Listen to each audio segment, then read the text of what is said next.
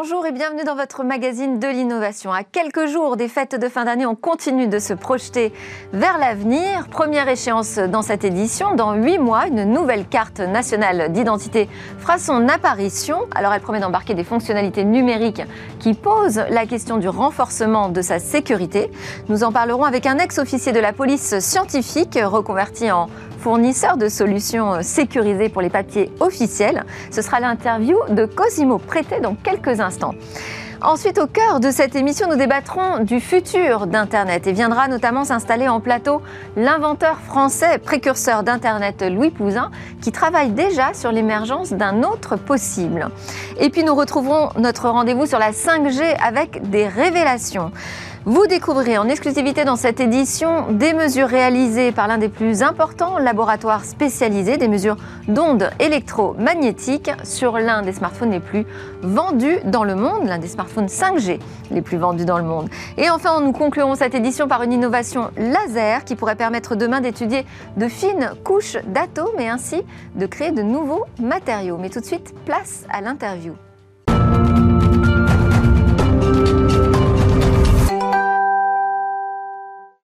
Bonjour Cosimo Prété. Vous êtes euh, un ancien officier de la police scientifique, je le disais, et désormais président et fondateur du CST, Crime Science Technology. C'est une jeune entreprise française installée dans les Hauts-de-France qui propose donc une solution pour sécuriser les papiers d'identité officiels. Et si vous êtes euh, ici euh, sur ce plateau, c'est que vous êtes plutôt remonté contre la carte d'identité qui est attendue en août prochain. Alors avant euh, d'en dire plus euh, de mon côté, que savez-vous déjà, vous, de cette nouvelle carte d'identité que l'on attend, qui sera biométrique, qui aura un format carte de crédit euh, Qu'est-ce qu'on sait du côté de la sécurité? Alors le, le, règlement européen qui a pour charge de concevoir nos documents d'identité est très clair. Il va y avoir une harmonisation de tous les documents en Europe et ce sera mis en circulation à partir de cet été. On va devoir y intégrer de la biométrie. Il va falloir trouver le parfait équilibre entre sécurité physique et sécurité digitale pour cette nouvelle carte. Et aujourd'hui, euh, il y a un certain nombre d'interrogations qui sont soulevées par rapport à la robustesse des solutions qui vont être embarquées. Parce qu'on a, pour l'instant, on a très peu d'informations sur euh, les technologies embarquées. C'est une information qui est confidentielle. Néanmoins, on sait qu'on va s'inspirer de ce qui a été fait sur notre permis de conduire, qui aujourd'hui, malheureusement, a quelques vulnérabilités. Euh, on sait que certain nombre d'éléments de sécurité aujourd'hui sont sourçables sur Internet. Et euh, il faudra être particulièrement vigilant, me semble-t-il, pour euh, le nouveau document qui va être mis en circulation. Alors d'autant que euh, nouveauté, les informations biométriques justement qui seront euh, intégrées dans cette carte permettront euh, de s'authentifier a priori sur des sites officiels de, services publics en ligne. et donc vous estimez qu'on a un nouvel enjeu de sécurité et que pour cela on doit utiliser des, des nouvelles technologies. Alors vous, vous proposez une solution que vous estimez révolutionnaire. Quelle est cette rupture que vous attendez? Alors il y a un point qui est important. Cette solution, c'est pas moi qui dis qu'elle est révolutionnaire. Je pense notamment aux experts du département d'État des États-Unis ou encore le Canada, qui dit que la technologie est fascinante. Et l'imprimerie nationale également, avec ses experts, dit que c'est un véritable cauchemar pour les faussaires. Aujourd'hui, l'attendu est très simple. Cette technologie, en moins de 5 secondes, va être authentifiée par n'importe quel policier ou citoyen à l'œil nu. La carte va changer de couleur de manière instantanée pour offrir un niveau de sécurité équivalent à celui du billet de banque, ce qui est une véritable première aujourd'hui. Alors, vous en avez apporté un exemplaire avec vous. Vous pouvez nous faire une démonstration Alors très brièvement, en fin de compte, le document, vous voyez, Alors il a- le plus haut possible, voilà. le document aujourd'hui, il apparaît bleu et instantanément, il va changer de couleur. Il va passer du bleu au rouge, le code couleur de la République. Mais ça aurait pu très bien être euh, le vert, par exemple. Voilà, c'est un contrôle qui peut se faire à l'œil nu, extrêmement simple. Et à l'arrivée, le résultat final va être quelque chose d'assez similaire à ce document-ci, comme votre permis de conduire. On D'accord. va voir les bords du titre qui vont changer de couleur. Donc en fait, le gage pour vous de sécurité, c'est le contrôle. C'est le contrôle, effectivement. Il faut imaginer qu'un policier euh, a moins de 5 secondes pour authentifier un document. Il y a beaucoup d'éléments à regarder, c'est très complexe. C'est difficile, par exemple, de dire si un hologramme a 12 étoiles, 13 étoiles, euh, si c'est la carte de France qui est représentée ou la Marianne. Là, il faut quelque chose de hyper intuitif que n'importe qui peut comprendre. Et, c'est pas falsifiable euh, cette technique de changement de couleur? Parce Alors- que ça semble assez basique justement quand vous le présentez. Effectivement, c'est la simplicité de contrôle. Néanmoins, c'est ça le Graal, c'est de pouvoir associer la simplicité de contrôle avec une ingénierie moléculaire extrêmement complexe qui n'est pas à la portée des faussaires. Vous pouvez nous en dire davantage? Oui, bien sûr. sur la techno Ouais. En fait, ce qui se passe, c'est que dès la conception du document, le plus en amont possible, de- en amont de la chaîne de fabrication, on va intégrer nos molécules extrêmement complexes lors de la fabrication de la matrice de la carte. Donc elle est incorporée dans la carte, elle n'est pas en surface comme un, certain nombre d'éléments de sécurité, ce qui la rend particulièrement robuste pour lutter aussi bien contre la contrefaçon que, contre la falsification. Et alors là, aujourd'hui, votre constat, c'est de dire que cette nouvelle carte d'identité qui va arriver sur le marché, finalement, elle n'a pas de sécurité renforcée par rapport euh, aux versions précédentes? Mon constat est un peu différent. Mon constat aujourd'hui, c'est qu'il y a un certain nombre de sécurités, dont des sécurités étrangères, qui ont fait leur temps. Et il est important, je pense, euh, de maintenir la course avec euh, les faussaires, qui, eux, sont à l'affût de tout. Il faut vraiment maintenir l'état. Le, le niveau de fraude est important aujourd'hui, en termes de volume? Bah, il faut imaginer qu'il y a plusieurs dizaines de milliers de documents qui sont interceptés euh, chaque année. Une fois sur deux, il s'agit d'une contrefaçon et dans 15% des cas, une falsification. Ce qui n'est pas neutre. Alors, cette technologie, elle s'applique euh, aux cartes d'identité, elle peut s'appliquer à d'autres choses, j'imagine Oui, on peut l'appliquer euh, sur des passeports, des cartes grises également. Finalement, tout type de document officiel qui permet de vous authentifier au quotidien. Et je pense que vous l'avez proposé aux autorités. Elle a été proposée aux autorités dans différents pays, aussi bien en Europe qu'aux États-Unis, voire même en Asie, par des intégrateurs. Certains d'eux nous font déjà confiance. Ils les ont intégrés. Qui l'utilisent aujourd'hui? Aujourd'hui, euh, des pays en Europe, des voisins que je ne peux pas nommer pour des raisons de confidentialité, mais également euh, des pays aux États-Unis et aussi en Asie. Confidentialité parce que c'est pas encore totalement finalisé? C'est pas que c'est pas finalisé, c'est que ça va être mis en circulation là, dès le début d'année, en même temps que notre carte d'identité française. D'où l'importance de ce challenge de maintenir l'état de l'art. Et, alors, donc, euh, ce, que vous, euh, ce qui vous a un peu énervé, et c'est pourquoi vous êtes là, c'est euh, que finalement, vous avez constaté qu'il n'y avait pas eu d'appel d'offres sur la technologie de sécurité de la nouvelle carte. C'est pas tant l'histoire de l'appel d'offres. Aujourd'hui, on, on, noue des dialogues fructueux avec des gouvernements extrêmement importants, qu'il s'agisse de l'Allemagne qui nous fait déjà confiance, ou encore les États-Unis, le Canada également. Et je m'étonne de ne pas avoir eu ce même dialogue avec notre gouvernement et notre administration. En tout cas, pas encore. Que vous connaissez bien pourtant, puisque vous en êtes issu. Oui. J'ai eu le privilège de pouvoir travailler. Ça permet pas d'ouvrir des portes, ça. Il semblerait que pour le moment, nous n'ayons pas toute l'écoute. Qu'est-ce que vous appelez le meilleur niveau de sécurité? À quoi ça correspond quand on parle d'un papier officiel? Le meilleur niveau de sécurité, c'est être capable d'être vérifié sur trois niveaux de contrôle. À l'œil nu, avec un petit appareil, comme votre smartphone ou une lampe UV, et en laboratoire. Et aujourd'hui, on est une des seules technologies à être contrôlable sur ces trois niveaux de sécurité simultanément. Et c'est d'autant plus important que c'est une réglementation établie par euh, l'ICAO, qui est l'instance qui sert de référence sur laquelle tous nos documents d'identité sont construits, qui fait l'état de l'art une fois tous les trois ans et qui a identifié notre technologie comme une poignée de technologies dans le monde, vraiment en termes d'excellence pour ce niveau de contrôle. On a l'équivalent euh, aujourd'hui à l'international c'est-à-dire? De, technologies de sécurisation de papier officiel qui sont différentes de celles qu'on a aujourd'hui en Europe ou en France alors aujourd'hui, la technologie que nous on propose, vraiment, c'est une première dans la mesure où on est capable d'avoir un niveau de sécurité équivalent à celui du papier à billet de banque, le papier fiduciaire. Aujourd'hui, on a un matériau, un matériau plastique en polycarbonate qui devient fiduciaire. Et ça, à ce stade, il n'y a pas d'équivalent. Très bien. Merci beaucoup, Cosimo Prété, président et fondateur de CST Crime Science Technology. On vous souhaite un rendez-vous prochainement avec euh, les autorités. C'est l'heure de notre euh, débat sur euh, l'Internet du futur.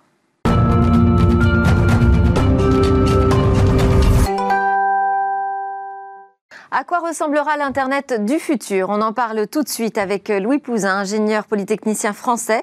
Il est le créateur du Datagram, modèle de transmission par paquet que l'on retrouve derrière le protocole d'Internet. Précurseur, on lui doit euh, plusieurs systèmes informatiques. Euh, je peux citer euh, le premier système météo de Météo France, mais il y en a beaucoup d'autres. Et puis pourtant, et eh bien depuis longtemps, Louis Pouzin défend une vision d'un autre Internet. Nous en parlerons tout à l'heure. Philippe Poux, également avec nous, partage cette vision. Il est fondateur de RIN Armenia, qui tire son nom de l'initiative RINA, dont l'ambition est de créer une autre architecture d'Internet. Nous avons également avec nous en visio Ariel, en visio, oui, Ariel Kirou, pardon, directeur éditorial de Moderne Multimédia, dont le premier magazine sur le web a été créé en 1995. Et il est également à l'origine du Laboratoire des Solidarités et son site solidarum.org. Ariel Kirou est également essayiste, auteur du livre Dans les imaginaires du futur, entre fin du monde, IA, virus et exploration spatiale, édité chez Actu SF avec une volte-face d'un de mes auteurs favoris, il faut bien le dire, Alain Damasio. Alors, on va commencer ensemble, Louis Pouzin. Vous militez pour un autre Internet, hein, c'est euh, l'expression euh, consacrée. Depuis quand êtes-vous convaincu qu'il faut absolument euh, changer? Quel a été le déclencheur? Le déclencheur, c'est, quand j'ai reçu le bouquin de John Day. John Day, c'est un de mes vieux collègues. D'Arpanet. Dans l'Arpanet, oui. On avait dû regarder les contacts et un jour, il m'a envoyé son bouquin euh, qu'il a écrit et qui s'appelle euh, qui s'appelle Rina, simplement. Alors, Alors Rina, R-I-N-A pour Recursive Internetwork Architecture. Exact, exact. Alors Rina, c'est un, c'est un, un ensemble de concepts euh, de la même nature que tout ce qui est aujourd'hui Internet, mais repensé repenser, c'est pas, c'est-à-dire on n'a pas bidouillé pour euh, mettre les uns derrière les autres euh, des boîtes en tout genre avec des noms bizarres pour euh, essayer de faire fonctionner l'internet avec avec des concepts qui n'avaient pas d'avenir, parce que chaque fois qu'on fait des choses nouvelles dans l'informatique, faut toujours aller vite.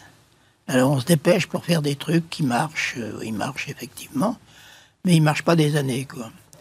Alors on était dans Internet à un stade où on voyait que on était embuté, on était un petit peu dans une impasse parce que euh, les, Américains qui, qui, avaient pris du retard au départ voulaient absolument être les premiers au monde, euh, ce qui sont devenus en fait, euh, peut-être plus maintenant, mais il y a quelques années, c'était encore la, la voie de l'Internet pur et dur, euh, définis par, par l'ICANN ou par euh, d'autres comités euh, scientifiques pour effectuer les transmissions en tout genre.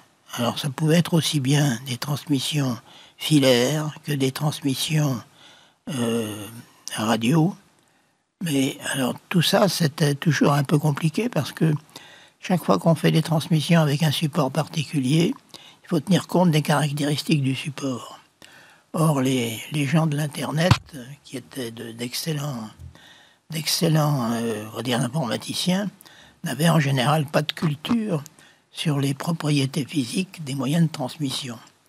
Ils empruntaient donc les moyens qui existaient et ça les mettait, euh, on pourrait dire, non pas en compétition, mais en désaccord avec les gens qui faisaient les supports. Ce qui fait que les télécoms et, les informaticiens, c'était pas vraiment de la même nature. Ils avaient toujours des choses à se reprocher, quoi. Et donc ça, c'était, on, se rendait bien compte que ça allait durer, surtout avec les, très hauts, les, très hauts, les très grandes largeurs de bande avec des, gigas en tout genre, quoi.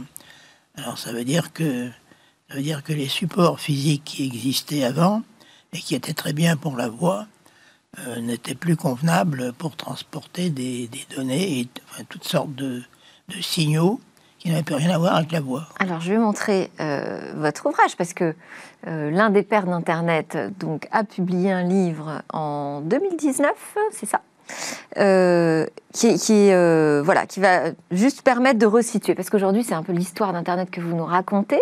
Et moi, quand je vous entends, j'entends euh, pratiquement, on a fait du bricolage. Enfin, les mmh. Américains ont fait un peu du bricolage. Philippe Poux, est-ce que vous êtes d'accord avec ça Finalement, cette architecture sur laquelle reposent encore aujourd'hui hein, toutes nos transmissions, est-ce qu'elle a fait son temps? Est-ce que ces technologies sont bricolées et obsolètes?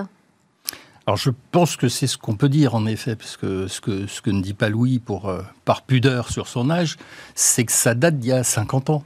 Absolument. Et qu'à l'époque où ceux qui l'ont fait avec Louis euh, n'avaient pas la moindre idée de ce qu'on allait en faire. Souvenez-vous, même il y a à peu près 20-25 ans, quand on pensait que tout le monde allait se servir d'Internet euh, tout le temps partout, on passait pour des doudingues.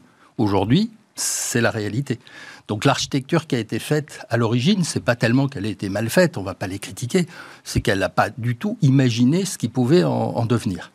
Et, comment est-ce qu'on s'en aperçoit? Parce que finalement, ceux qui nous écoutent, là, ils disent bah, justement, moi je suis connecté sur Internet tous les jours, ça fonctionne très bien. Qu'est-ce qui vous fait dire que ça fonctionne pas? Alors on dit pas que ça fonctionne pas. On dit que c'est très perfectible. Euh, des problèmes de sécurité notamment Voilà, on voit quand même qu'il y a des problèmes de sécurité de plus en plus importants qui, deviennent extrêmement graves. Euh, des, aussi des problèmes de, consommation d'énergie, des problèmes de rapidité. Euh, et des problèmes de complexité multicanale. On est chez soi en Wi-Fi, on sort, on va être en 4G. Parfois, une appli, elle se coupe entre les deux parce qu'elle ne sait pas s'en sortir. Et, ce qui était remarquable dans, la vision de, John Day, et, je remercie Louis, parce que c'est grâce à lui que j'ai découvert ça, c'est que lui, il a commencé à repenser tout en se disant, moi j'ai besoin qu'une application parle avec une autre application parce que quelqu'un veut un service, et on va faire en sorte que tout ça se passe de façon le plus lisse possible, en passant par les tuyaux qu'il faut, par les machins. On s'en moque, ce qu'on veut, c'est que ça soit efficace. On garde le même principe euh, du datagramme euh, inventé par euh, vous-même, oui, c'est-à-dire de la transmission par paquet. Oui. Alors qu'est-ce qui change avec RINA En général, qu'est-ce qui changerait C'est la manière de le, réaliser qui change. Hein. Parce que la transmission par paquet, quand ça a commencé, c'était c'était en effet une, une, vision, on pourrait dire, d'électricien presque parce qu'il s'agissait de faire passer des bits euh, de manière à ce que euh, on puisse euh, voir s'il y avait des erreurs ou pas. Donc il fallait pas qu'il y en ait trop à la fois. Et en fait, ce qui se passait, c'est que on, faisait de la viande hachée avec tout ça, quoi. Mhm. Et qui n'était donc, qui pas, qui n'avait pas de sens pour au niveau informatique. Et donc, ce qu'a fait les, les datagrammes, quand j'ai, quand j'ai vu comment ça fonctionnait, je me suis dit, il n'y a pas besoin de faire ça, il n'y a pas besoin de faire ça, c'est tout. Donc euh, ça a permis d'abord d'arriver vers un standard qui n'était pas encore prêt à l'époque, mais qui permettait de transmettre des paquets avec les, signaux nécessaires pour voir d'abord s'il y avait une erreur et pour retransmettre automatiquement, euh, pour euh, corriger ce qui était déjà en ligne. Alors ça, c'était très simple à faire en fait. Mais les PTT à l'époque n'avaient jamais imaginé ça parce que d'après leurs principes, tout, ce qu'ils transmettent est sans erreur. Ah oui. C'est une vaste fumisterie, évidemment. Ah bah. Alors, pour vraiment essayer de comprendre à quoi ressemblerait, et à quoi ressemble déjà un peu euh, ce RINA, c'est-à-dire cet autre Internet, peut-être l'Internet du futur, euh, on peut prendre l'exemple de l'Arménie. Donc, l'Arménie est le premier pays à, l'adopter. Mhm. Qu'est-ce que ça change? Qu'est-ce que ça veut dire concrètement? Alors, ben, la raison pour laquelle l'Arménie l'a adopté, c'est que, euh, en fait, je faisais le constat que Louis me parlait souvent de Rina, qui avait un déficit de notoriété terrible. Je suppose que vous n'aviez encore jamais vu ces quatre lettres ensemble. Euh, j'avoue, oui, voilà. tout à fait. Et en Arménie, euh, c'est un pays très riche en, en, informaticiens, en mathématiciens, qui a aussi un certain déficit de notoriété. Et il m'est apparu absolument évident de créer le premier centre euh, d'expertise et d'excellence là-bas, et c'est ce qu'on fait depuis deux ans euh, pour démocratiser la connaissance de RINA, former... C'est-à-dire que là-bas, on peut utiliser un autre réseau que celui qu'on utilise actuellement. Voilà, c'est pas encore déployé sur tout le pays. Ce qu'on a surtout fait, c'est déjà de partir des, documents techniques scientifiques qui étaient en gros lisibles par une poignée de personnes sur la planète mhm. pour être capable de l'enseigner. Vous savez que la pédagogie, c'est quand même le cœur des choses. Donc j'ai constitué une équipe de, super bons ingénieurs à qui j'ai dit, je veux que vous compreniez, mais surtout que vous soyez capable de l'expliquer et de former. Et donc c'est ce qu'on fait depuis à peu près un an maintenant. On forme localement et on va bientôt former mondialement pour que euh, euh, on n'aille pas nous-mêmes changer euh, les infrastructures. Enfin, on n'a pas besoin d'ailleurs de changer l'infrastructure, c'est plutôt du, au niveau software. Euh, mais je ne vais pas faire ça tout seul. Donc, on va faire en sorte que ça se démultiplie et que tout le monde puisse passer sur cette nouvelle architecture. Alors, on va, on va euh, donner la parole. On va parler des avantages après hein, de Rina, mais on va donner la parole à Ariel Kirou qui nous attend hein, de l'autre côté de sa webcam, auteur de l'essai dans les imaginaires du futur. Bonjour Ariel Kirou. Bonjour. Alors, comment vous, vous l'imaginez, cet Internet du futur? Écoutez, moi, j'ai écouté avec grand intérêt ce, que, ce que disaient nos, interlocuteurs sur euh, une infrastructure de réseau, une architecture. Euh, bah moi, l'Internet du futur, je le vois surtout beaucoup plus écologique. Voilà, je le vois surtout euh, conçu de façon à dépenser beaucoup moins d'énergie. Euh, si on imaginait la manière de s'y connecter, par quel type de réseau, euh, cet Internet du futur, je le vois non pas invisible et partout présent, mais euh, visible, avec la capacité pour nous de dire non, tout simplement. Donc en gros, je pense que il est important de, concevoir des architectures qui permettent non pas de perdre la main, d'avoir un Internet totalement invisible, mais au contraire de garder la main. Hein, donc c'est vrai que j'ai une vision plutôt sociale, même si je m'intéresse depuis très longtemps aux questions technologiques, euh, par rapport à ce que devrait être potentiellement Internet.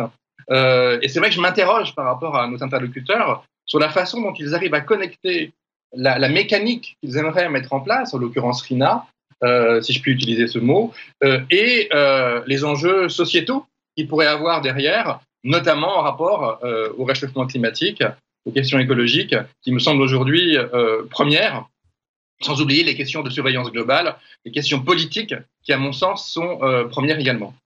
Alors, Ariel Kirou, donc pour vous, euh, l'Internet du futur, c'est pas du tout la 5G Non, pour moi, c'est la 0G. C'est-à-dire, c'est en gros, si on continue à être dans une logique de on augmente le débit, on baisse la latence, on est de plus en plus efficace, on va au mur. Voilà. Hein. Et donc, moi, j'aimerais avoir une architecture qui puisse nous permettre, en gros, alors j'ai une expression pour ça qui est euh, d'apprendre la politesse aux machines. Voilà. Hein, que quand elles viennent, quand elles nous prennent nos données, on puisse leur dire non, non, j'ai pas envie. Non, non, non, pas question. Euh, donc, euh, donc voilà. Alors je, je, je, provoque un petit peu, mais c'est vrai que, que j'aimerais. Moi, je, il fut un temps, je m'étais interrogé web sémantique, à beaucoup de beaucoup de questions liées donc aux infrastructures du net ou au langage du net.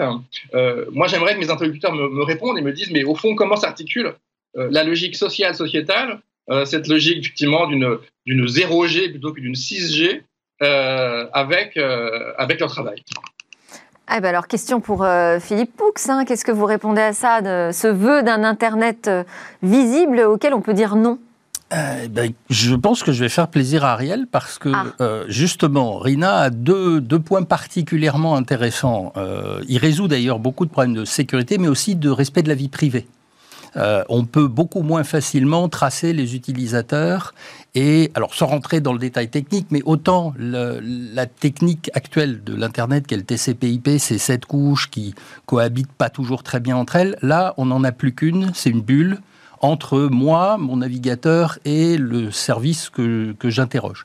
Et ça, c'est fermé, c'est protégé. C'est quoi C'est crypté C'est chiffré Pardon? C'est surtout dans la même, dans la même bulle. Et donc les, le, reste, le reste est à l'extérieur. Donc on ne peut plus espionner sur mon épaule et faire comme ce que je déteste aujourd'hui. Quand je vais lire un journal sur le web, je retrouve des pubs sur la dernière chose que je suis allé regarder. Hein, ce qu'on appelle le retargeting. C'est des choses qu'on ne pourra plus faire de la même façon. Euh, pourquoi? Parce que... De la même façon, oui, on trouvera forcément d'autres techniques. D'autres trouveront. Et alors c'est là où je veux dire une chose, c'est que l'important c'est les usages, et c'est ce que nous on en fait. L'important c'est pas la technologie, c'est nos sociétés, comment elles ont envie de se comporter, ce qu'elles ont envie de faire. Hein, vous savez, avec le nucléaire, on peut aussi bien faire de l'électricité que des bombes. Bon, bah, choisissons et faisons évoluer les choses. Ça veut dire quoi? Que RINA, c'est pas juste un outil informatique, euh, c'est aussi l'opportunité pour les citoyens de s'emparer de la technologie. C'est plus les applicatifs qui vont le faire et nos, nos, volontés. Donc il faut avoir des développeurs qui soient formés à RINA, qui puissent développer de nouveaux services. Et qui pourront. Et alors l'autre point très intéressant, euh, Ariel parlait d'écologie. RINA a un énorme avantage en termes de consommation d'énergie. On est en train de le mesurer avec précision, là où on l'a installé, mais pour donner une image, quand vous allez au restaurant, vous commandez un plat, on vous amène un plat. Dans la technique actuelle d'Internet, quand vous commandez un plat, on vous amène quand même tous les autres plats de la carte. Même si vous allez n'en manger qu'un. On vous expose tous les services. Vous voyez le, la consommation d'énergie absurde. Ben ça, ça va être résolu avec RINA. Donc on devrait arriver à une, une dépense énergétique deux fois moins. Est-ce que ça risque d'être plus lent alors? Ben, je vous trouvez que ça va être plus lent de vous amener un seul plat plutôt que tous Je vous pose la question. Ben, la réponse, elle est là. Il va être plus rapide, beaucoup moins consommateur d'énergie, beaucoup plus de respect de la, vie privée, beaucoup plus fiable et plus simple et rapide pour développer des outils, des services. Louis Pouzin, vous, vous êtes un inventeur français, d'accord? Euh, Vous êtes le patron d'Internet en France, on pourrait dire. Est-ce que vous avez l'oreille est-ce que vous avez l'oreille de la France sur euh, cette, euh, cet autre Internet qui serait RINA? Parce qu'on voit que l'expérimentation se fait en Arménie et pas chez nous. Oui, ben, en France, on est, on n'est pas toujours en avance, hein, contrairement à ce qu'on croit. Euh, aujourd'hui, euh, une grande partie de la, sociologie informatique, c'est des gens qui ont 45 et plus. Hein. Donc ils ont, euh, ils étaient peut-être de, de fiefés programmeurs à une époque, mais ils ne le sont plus. Ils ont maintenant des équipes, ils ont des délais à tenir, ils ont des budgets à surveiller. Donc ils n'ont pas envie de changer leur, leur cerveau. Ils savent qu'ils seront à la retraite dans 5 à 10 ans ou plus. Donc ils cherchent à garder euh, leur empire. Et donc en France aujourd'hui, il ne se passe rien autour de Rina? Non, presque rien. Presque rien. C'est-à-dire que Rina, la plupart des gens, quand, je fais, quand je fais une conférence, je demande aux gens s'ils savent ce que c'est que Rina. Il n'y a personne qui répond. Ça fait combien de temps que John Day a formalisé euh, il, a, fait son bouquin, je l'ai. C'était en 2009, il a été publié en 2009, mais il a écrit pendant les dix années qui précédaient. Hein. Oui. Donc c'est déjà c'est pas, C'est pas, c'est pas d'aujourd'hui. Du point de vue mental, c'est du début du siècle. Hein. Donc euh, c'est quelque chose qui n'a pas encore été assimilé parce que comme c'était pas c'était pas les PTT, c'était pas les Américains à l'époque, parce qu'ils n'avaient pas. Oui, bien sûr. C'était pas, pas, ni les PTT ni les Américains, donc les, les grandes forces, euh, on pourrait dire, euh, euh, commerciales du système n'étaient pas en jeu. Ça, leur, ça ne leur paraissait pas quelque chose qui allait les menacer. Donc ils étaient, ben attends, donc ça se passe, quoi. Philippe Poupe, vous avez l'impression que il y a une oreille qui commence à se tendre quand on parle de Rina en France déjà, vous l'avez remarqué, moi je suis un pur produit parisien. J'ai remarqué que vous étiez euh, absolument un produit français. Mais j'ai remarqué que vous étiez parti en Arménie. Mais bon. Voilà, mais je l'ai initié là-bas parce que c'est, c'est un peu la Silicon Valley du Caucase, parce qu'il y a des, des gens absolument remarquables et qui osent être pionniers. Euh, mais je continue de travailler en France avec un certain nombre de Français et on on voit que ça y est, le, le, chemin se fait. Il faut pas oublier non plus qu'on est vraiment pionnier. C'est-à-dire qu'aujourd'hui, euh, quand il y a la, grande réunion annuelle euh, des gens qui s'intéressent à Internet, qui se fait en règle générale d'ailleurs à Paris euh, au mois de Internet Society? Et, de non mais de Rina autour ah, de, Rina, de, cela, on est une trentaine dans la salle. Donc voilà. Aujourd'hui, on est en avance d'avance de phase. T'entends, les gens me disent, mais euh, tu, es sûr que c'est possible, que ça peut être fait? Je dis, mais est-ce qu'on a demandé à Christophe Colomb, est-ce que son voyage pouvait être fait? Non, il l'a fait. Ariel Kirou, euh, quelle est vous votre perception sur les attentes de la France et les rêves aussi hein, des, Français quant à un Internet du futur? Je crois que les, je crois que les gens, ils, veulent déjà continuer à pouvoir l'utiliser, ils veulent pouvoir, euh, mais, mais voilà, ils ont, je pense qu'ils ont plusieurs plusieurs ambitions, plusieurs besoins qui sont souvent contradictoires. Euh, maintenant, maintenant, je crois que le, la, Bon, la logique écologique, la logique. Ariel Kirou, juste, euh, je ne parlais pas euh, des, citoyens, mais plutôt des, de l'écosystème que vous fréquentez, que, avec qui vous discutez, qui réfléchit à ces questions des futurs possibles. Ce que souhaite l'écosystème, vous dire l'écosystème de, de, la société, c'est-à-dire tous, tous les gens effectivement avec qui j'ai pu euh, discuter de, de, ces imaginaires du futur. Oui, absolument. Euh, je ne sais pas trop ce qu'ils souhaitent très exactement. Hein. Je, en toute honnêteté, euh, j'ai juste le sentiment qu'il y a aujourd'hui un besoin d'utopie. Il y avait au début du net en 1995 euh, du World Wide Net, là pour le coup, parce qu'ARPANET date il y a beaucoup plus longtemps, mais encore plus quand on descend dans l'histoire, euh, il y a quelque chose de l'ordre d'une nouvelle donne qu'a apporté Internet. Quelque chose qui, a permis d'autres types d'usages, d'autres types de rapports de pouvoir, de rapports entre le citoyen et le pouvoir, une logique, on va dire, moins hiérarchique, moins descendante. Je pense que ce qui était à l'origine du net, ces utopies du net, euh, si on y ajoute le besoin écologique, euh, elles gardent aujourd'hui toute leur pertinence. Et je dirais qu'elles l'ont perdu en grande partie par un mode de fonctionnement des logiques applicatives et un écosystème du numérique qui est de plus en plus euh, énergivore, qui est de plus en plus euh, contrôlé d'une certaine façon euh, par, on va dire, des, des, un certain type de pouvoir. Et mon sentiment hein, est que, en tout cas, quand je discute avec, par exemple, la Fondation des transitions, lorsque je discute avec un grand nombre de gens qui, qui, qui sont aujourd'hui en train de travailler sur la transition à la fois numérique, écologique, politique, c'est qu'au fond, la question centrale est peut-être moins technologique, que euh, politique. Hein, qui est, et, donc de se dire au fond comment on arrive à faire. Alors, et je vais donner un dernier exemple pour vous montrer, pour, pour, pour l'illustrer.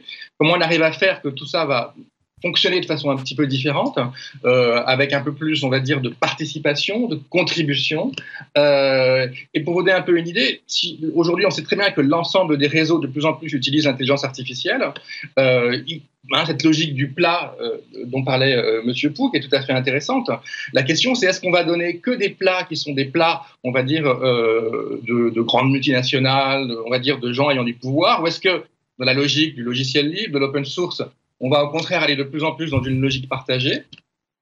Euh, et ce qui va avec, c'est que euh, aujourd'hui, dans le cahier des charges de l'intelligence artificielle, comme je vous l'ai dit, essentiel au niveau du réseau et de plus en plus importante pour gérer en quelque sorte l'écosystème qui est devenu gigantesque euh, de, l'Internet et des usages de l'Internet, eh bien, il y a aujourd'hui des gens à MIT, j'ai lu un article qui date d'avril 2020, qui ont mis en place une IA qui, qui est mille fois moins énergivore parce qu'elle utilise une seule couche de réseau de neurones que, bah, que les intelligences artificielles actuelles. Or, il se trouve que ce type d'intelligence artificielle, ce type de nécessité d'une IA moins énergivore, et pour l'instant, elle n'est pas dans le cahier des charges des gens qui travaillent sur l'intelligence artificielle. Alors, il y, y, a une initiative Code Carbone hein, qui permet aujourd'hui euh, de faire une évaluation, une estimation justement de la, de la consommation carbone, mais c'est vrai que c'est un des enjeux euh, euh nouveaux et majeurs euh, de, l'Internet du futur. On est pratiquement à la fin là, de, notre débat. On n'a pas parlé de l'Internet dans l'espace. Hein, alors ça, c'est euh, un Américain, Vinton Cerf, que vous connaissez bien, qui a cette marode de dire il va nous falloir aussi euh, d'autres protocoles pour parler, pour voir un jour discuter entre les planètes. Ça fait partie des projets euh, RINA aussi, ça, Internet dans l'espace, Internet du futur. Ah, ça, serait, ça serait très joli. Moi, je vous avoue que ça me fait rêver. Et, et plus, plus je vois qu'on découvre des exoplanètes et qu'on se dit qu'on n'est probablement pas seul dans l'univers, euh, je me dis que peut-être j'aurai la chance de un jour, en effet, rentrer en contact avec euh, des extraterrestres. Louis Pouzin, on va terminer là-dessus. Quel est votre rêve pour euh, le monde numérique dans les 10 ans? Je pense que ce sera d'abord une grande diversification, c'est-à-dire que aujourd'hui, quand on parle Internet, ah ben c'est l'Internet de Mac, de, de Google, ou c'est l'Internet de, de Huawei, ou c'est ben, il y a autant d'Internet euh, officiels que d'industriels, ou même d'inventeurs, bien sûr. Mais ça, ça a l'inconvénient de, d'abord être de, durée relativement brève dans le temps, 5 mm. à 10 ans maximum. Hein. Et puis par ailleurs, euh, ça, suppose de former une grande quantité euh, non compatible de, religion, quoi. Hein. Chacun son, son ours hein, et il pense que c'est le meilleur. Donc ça, ça a été, ça a été la, plaie de l'Internet parce que au final, c'est ce que voulaient les Américains, ils l'ont à peu près réussi, mais c'est fini. c'est d'être les grands chefs de, des normes Internet. Hein. Bon, maintenant aussi, euh, vu, la capacité des, des réseaux, et ce qui s'est passé, c'est que maintenant on a une pyramide de réseaux qui s'embouteillent les uns les uns les autres. Parce qu'on ne peut pas tout changer le même jour. Donc euh, quand on fait RINA, ou non plutôt quand on fait la 5G, ou quand on fait le, euh, les, systèmes qui vont aller chercher les cailloux sur la Lune, ben, tout ça c'est presque du fait main. Et puis ça, euh, ça a une grande importance au point de vue scientifique, mais ça n'en a pas beaucoup au plan industriel parce que ah, quand on a fait ça, après il faut recommencer. Quoi. Donc euh, l'intérêt de on va conclure Louis comme RINA, c'est que ça n'est pas une boîte de mécano. Le mécano, je sais pas, vous vous souvenez pas parce que c'était d'un. Ah si, je me souviens très bien du mécano. on avait des boîtes, hein, euh, et dans chaque boîte il y avait un tas de morceaux qui n'avaient aucun sens. Des cornières, des vis. euh, des... On doit, on doit vraiment conclure, Louis Pouzin. Ah bon. Alors, là, c'était le mécano, on pouvait, faire, on pouvait construire ce qu'on voulait. Alors, il y avait aussi des, des manuels qui disaient on peut construire ceci, une grue, une automobile, euh, Vraiment, j'ai plus le temps.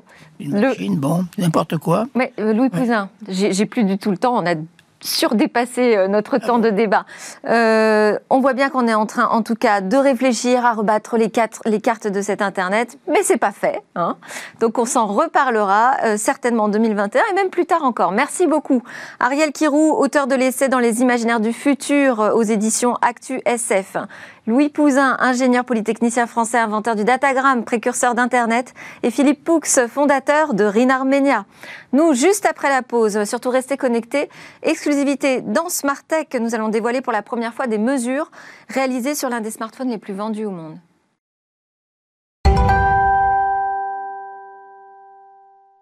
Nous sommes de retour sur le plateau de Smartech pour notre rendez-vous avec des révélations hein, promises dans ce sommaire, des révélations sur un important smartphone 5G. Bonjour Stéphane Panetra. Bonjour Delphine. Vous êtes cofondateur PDG d'ArtFi, un des rares experts internationaux dans la mesure des ondes électromagnétiques émises par les smartphones et les appareils connectés. Et donc aujourd'hui, vous avez accepté de nous livrer des résultats euh, encore jamais dévoilés au public. Vous avez partagé avec les spectateurs de Smartech les premières mesures indicatives d'ondes dégagées par un smartphone 5G, pas n'importe lequel, le Samsung Galaxy S10. Tout à fait. Alors, d'abord, expliquez-nous quel type de mesures euh, vous avez réalisées sur cet appareil dans votre laboratoire et lesquelles vous allez partager avec nous. Voilà, donc en fait, sur le Samsung S10, euh, nous avons réalisé des mesures euh, de débit d'absorption spécifique, de DAS, donc c'est la quantité d'ondes absorbées dans les tissus humains lorsque le mobile émet. Et donc la particularité de la 5G, euh, bah, c'est que c'est un nouveau euh, protocole et les premières versions émettent à la fois en 4G et en 5G. Donc ça révèle une certaine complexité euh, parmi d'autres, mais en particulier celle-ci. Et nous avons donc réalisé des tests dans cette configuration euh, en conditions réelles d'émission. Et c'est euh, simultané ou alterné 4G, 5G Non, c'est vraiment en même temps. Et c'est une difficulté parce que dans les normes euh, historiques, on ne pouvait pas faire la distinction fréquentielle. Donc c'est tout l'intérêt des nouvelles évolutions de mesures modernes qui permettent de vraiment mettre le téléphone dans une configuration naturelle d'émission, à la fois en 4G à 5 et 5G, et de le mesurer. Et vous mesurez dans les conditions optimales, c'est-à-dire quand il y a un réseau euh, qui est facilement accessible Non, en, en fait, de- pour, être un petit peu euh, conservatif, on mesure plutôt dans des configurations pire cas en termes euh, d'exposition humaine aux ondes. C'est-à-dire quand les euh, puissances sont maximales. Ça correspond plutôt à des cas où euh, les, euh, la réception euh, est mauvaise dans des conditions d'éloignement de la de l'antenne relais sur les immeubles, par exemple. Alors, quels sont ces résultats? Alors, nous avons donc euh, un certain nombre de résultats. Donc, tout d'abord, par exemple, sur euh, la, mesure euh, du Samsung S10 dans une configuration du mobile positionné sur le tronc, c'est-à-dire à une distance de 5 mm conformément aux réglementations actuelles en vigueur. Nous avons une mesure en fait finalement en 5G de 0,86 watts par kilo et correspondant à une mesure 4G de 1,1 watts par kilo. La limite étant à 2 watts par kilo. Donc, on additionne. Alors, on additionne, en fait, euh, pas forcément, parce que tout dépend, euh, comme euh, on le voit sur certaines images, on voit en fait finalement que la localisation du champ électromagnétique de la 4G n'est pas exactement au même endroit que la 5G. On devra additionner lorsque ces champs se trouvent superposés, mais lorsqu'ils sont à deux endroits différents du corps, on- ils ne sont pas cumulatifs, car la mesure de DAS est très locale dans son concept. Et est-ce qu'il y a des surprises sur ces résultats? Parce que pour nous, ça ne nous parle pas forcément énormément, les chiffres que vous venez d'annoncer. La, la surprise, c'est à travers la complexité de cette mesure, et en particulier d'avoir ces deux champs, on ne peut pas deviner sans l'avoir mesuré quelle va être la localisation de ces champs. Ça dépend de la fréquence, ça dépend du mobile, ça dépend de la technologie. Donc tout ça, ça nécessite vraiment d'être qualifié. Ce que ça démontre, c'est qu'il faut mesurer finalement très précisément ces grandeurs-là. Car si on ne le fait pas, ou si on le fait euh, avec des technologies pas capables de réellement mesurer la, la- je dirais, la, la contribution de chacune des ondes, eh bien, on ne va pas pouvoir savoir si justement on est dans une configuration d'onde cumulative Ouais. ou pas. Donc là, la caractérisation très précise des choses est indispensable. Et alors sur ce euh, Samsung Galaxy S10, est-ce qu'on peut dire qu'on est dans les normes de ce que de ce qu'exige euh, la communauté européenne? On a acheté un mobile, on l'a dans un magasin, on a mesuré ce mobile, et sur cette mesure, on observe qu'on est dans les clous. Voilà, on est dans les clous. Par contre, effectivement, la question peut se poser de manière plus générale, au-delà de ce modèle-là et euh, sur la, sur la globalité des téléphones, si tous les téléphones mis sur le marché sont dans les clous. Et est-ce que vous l'avez testé à 0 mm Alors, on l'a testé à 0 mm, conformément à la réglementation des mesures aux membres, euh, qui se testent à 0 mm. Et là, les valeurs, en fait, sont les suivantes. On est à 0,98 watts par kilo sur la 5G et à 2,1 watts par kilo sur la contribution 4G. Quand on fait la somme, on dépasse les 2 watts par kilo, mais la limite est à 4 watts par kilo à 0 mm pour les membres. Donc, on est encore dans les clous. Si la réglementation venait à évoluer pour les mesures au tronc à 0 mm, là, en revanche, on serait au-dessus des seuils. Et aujourd'hui, ces mesures-là que vous nous dévoilez, elles sont réalisées systématiquement sur les nouveaux smartphones qui sortent? Alors, systématiquement, euh, il y a à peu près, on est loin du compte, puisqu'on est à peu près à un mobile sur un million de testés aujourd'hui dans le monde. Donc quasiment aucune chance que votre mobile euh, ait été testé, quasiment aucune chance que le mien ait été testé, sauf que moi-même j'ai testé et- donc, labo. à chaque fois, on a des résultats différents, en fait, en Il y a des fonction de déviations, l'exemplaire. il y a des déviations, et c'est pas c'est pas euh, moi tout seul qui le dis. euh, c'est une observation qui est disponible et qui est publique, c'est que euh, le régulateur, ou les régulateurs, en particulier le français, fait des mesures de contrôle.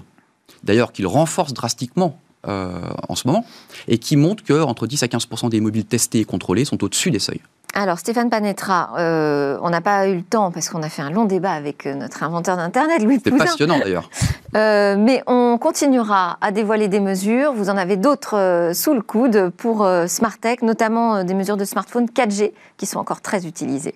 Merci beaucoup Stéphane Panetra, cofondateur et PDG d'Artfy. Avant de se quitter, on termine avec la découverte d'un laser à impulsion ultra rapide.